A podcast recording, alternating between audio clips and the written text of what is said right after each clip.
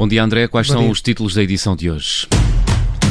Bom dia, João Miguel. O Benfica está bem lançado na Liga dos Campeões, vantagem por 2-0, bem encaminhado para passar ao play-off da competição. Vamos voltar a ouvir Jorge Jesus e Rui Vitória neste Vamos à Bola. As competições europeias continuam mais logo. Passos de Ferreira e Santa Clara entram em campo na Liga da Conferência da Europa. Vamos ouvir a antevisão dos dois treinadores às partidas de mais logo. No basquetebol, já houve estreia portuguesa. Mia Esqueta já se estreou com a camisola dos Kings e nos Jogos Olímpicos, claro, o destaque, a medalha de ouro para Pedro Pichardo.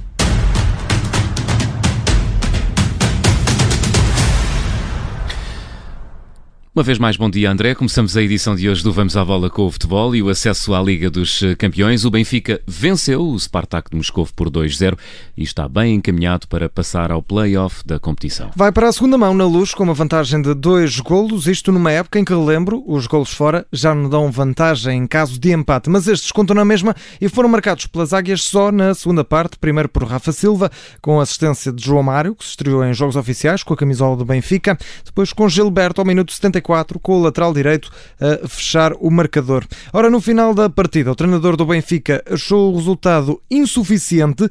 Para Jorge Jesus, os encarnados podiam ter saído de Moscovo com uma vitória mais dilatada. É verdade que ganhámos por 2-0, mas tínhamos sido aqui com 4-5-5-1. Uh, isto com VAR, houve dois penaltis que aquilo parecia handball dentro da área do, da, da equipa do Spartak.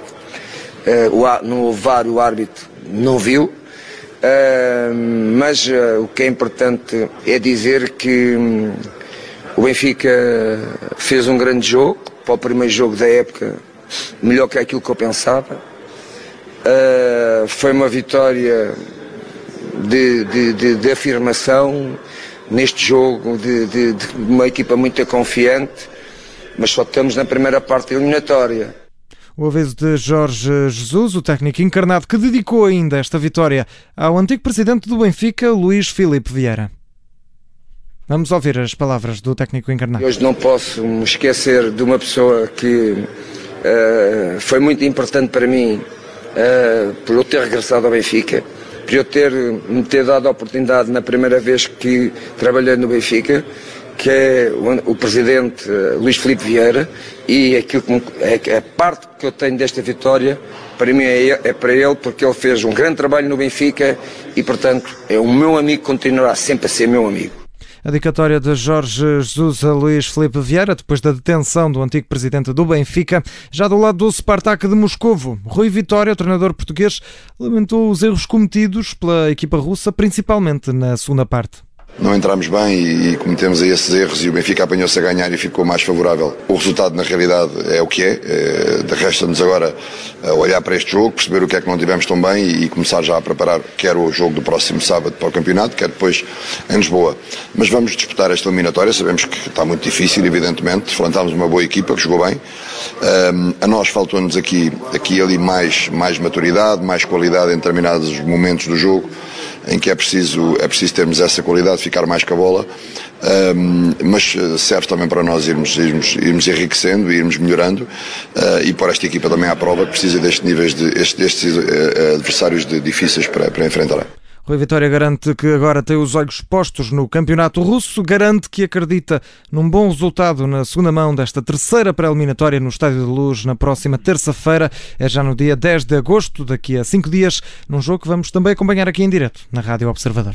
E André, a epopeia portuguesa nas competições europeias continua mais logo. Passos de Ferreira e Santa Clara entram em campo na, num jogo a contar para a Liga da Conferência da Europa. O Santa Clara está mais um passo, a, dá mais mais um passo rumo à fase de grupos da competição. O Passos Ferreira entra em estreia absoluta na prova. Vamos primeiro aos estreantes. Primeiro está pela frente o Larne, da Irlanda do Norte, uma equipa mais frágil, mas que já tem nas pernas quatro jogos oficiais nesta temporada. Ora, é precisamente esse um dos destaques do treinador pacense Jorge Simão, que pede que não se subestime o adversário. Cair na tentação de subestimar o nosso adversário, não sei por que motivo, um, poderá sair-nos muito caro, como é óbvio, uh, até porque estamos a falar de um adversário que, que eliminou uma, uma, boa equipa da Dinamarca, um adversário que já tem quatro jogos oficiais feitos esta época, já passou duas eliminatórias, que em quatro jogos oficiais tem três vitórias e um, e um empate na Dinamarca,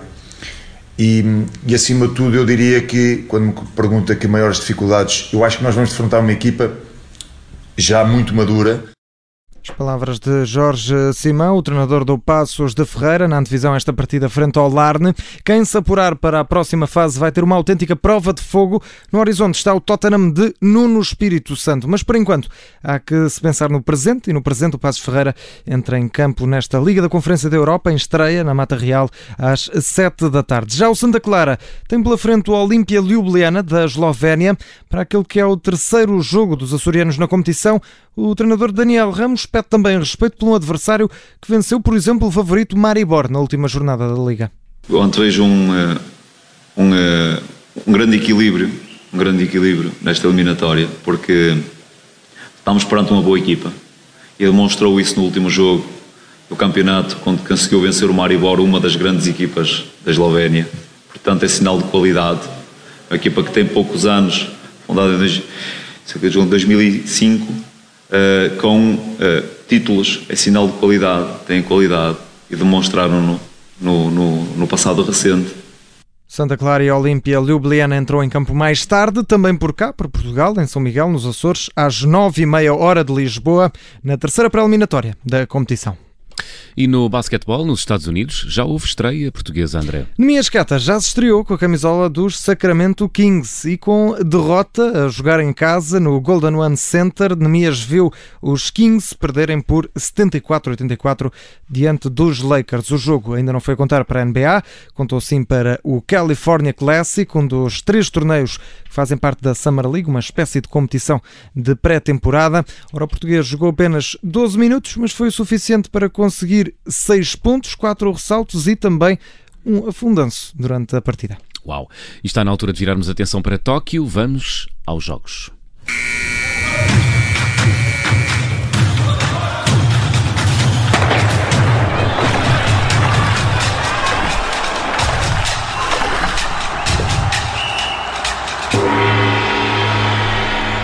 E claro, teríamos de começar esta edição dos Vamos, do Vamos aos Jogos com a mais recente medalha conquistada pela comitiva portuguesa.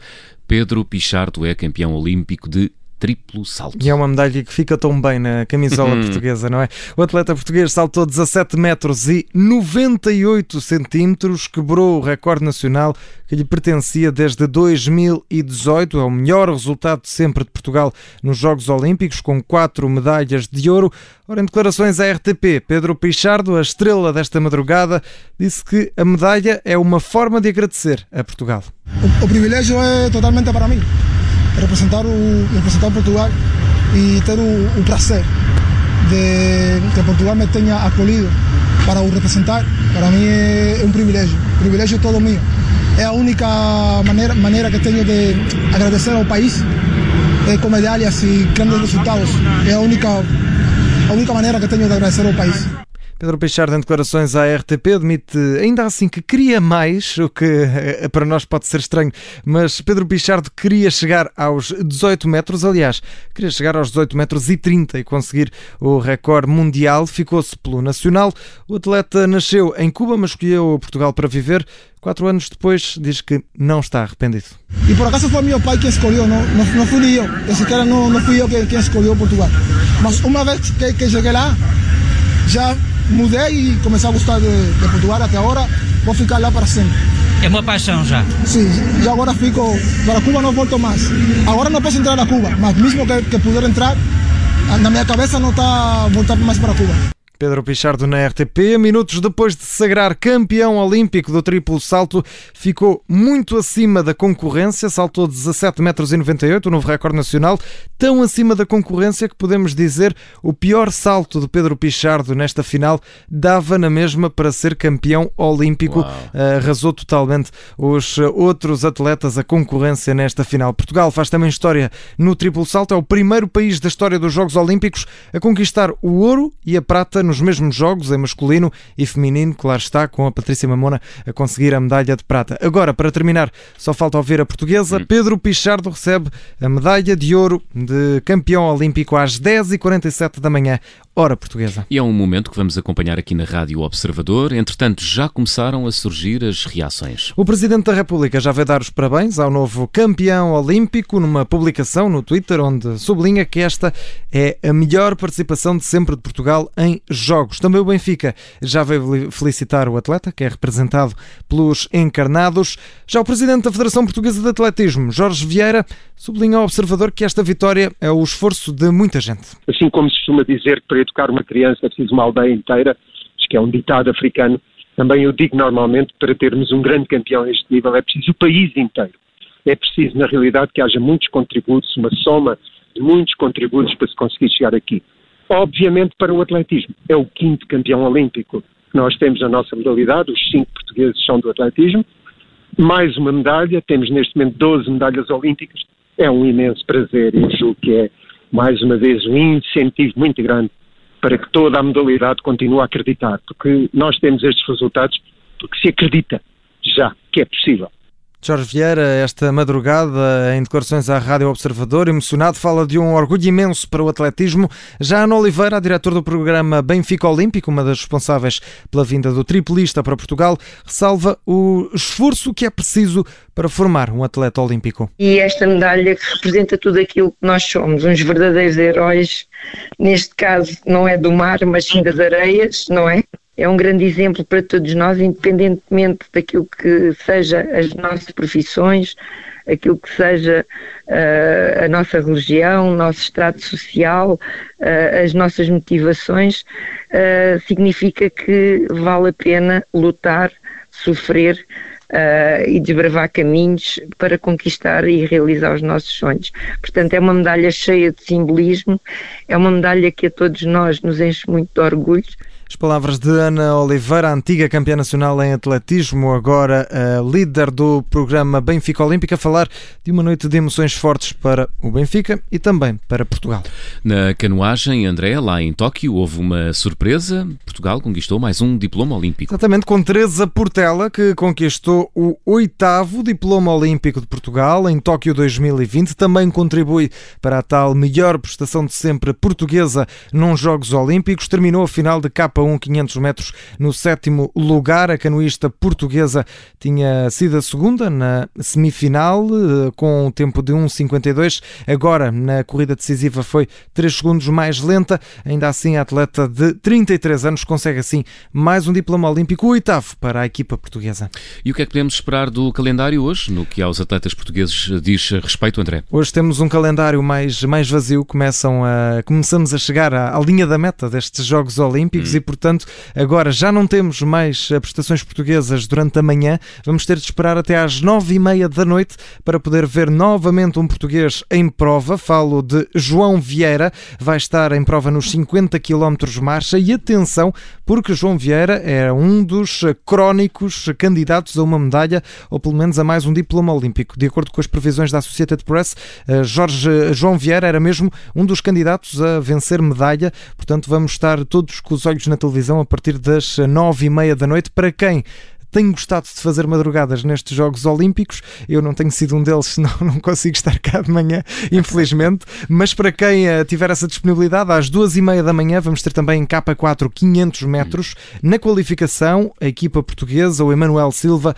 o David Varela, o Messias Batista e o João Ribeiro, também candidatos a um bom resultado. Emanuel Silva, que foi prata em Londres em 2012, vai tentar aqui novamente também uma qualificação para a final. Portanto, nove e meia e duas e meia da manhã é para apontar no calendário, nos alarmes alarmes. E 10h47, que é o momento em que vamos ouvir a portuguesa Exatamente. lá em Tóquio por causa do, uh, do atleta português Pedro Pichardo. Esperemos que, que não seja última... a última vez. Esperemos que não seja a última vez. Pedro Pichardo que conquistou o ouro em Tóquio para Portugal no triplo salto. Foi o Vamos à Bola e Vamos aos Jogos com a edição do André Maia. Até logo, André. Até logo.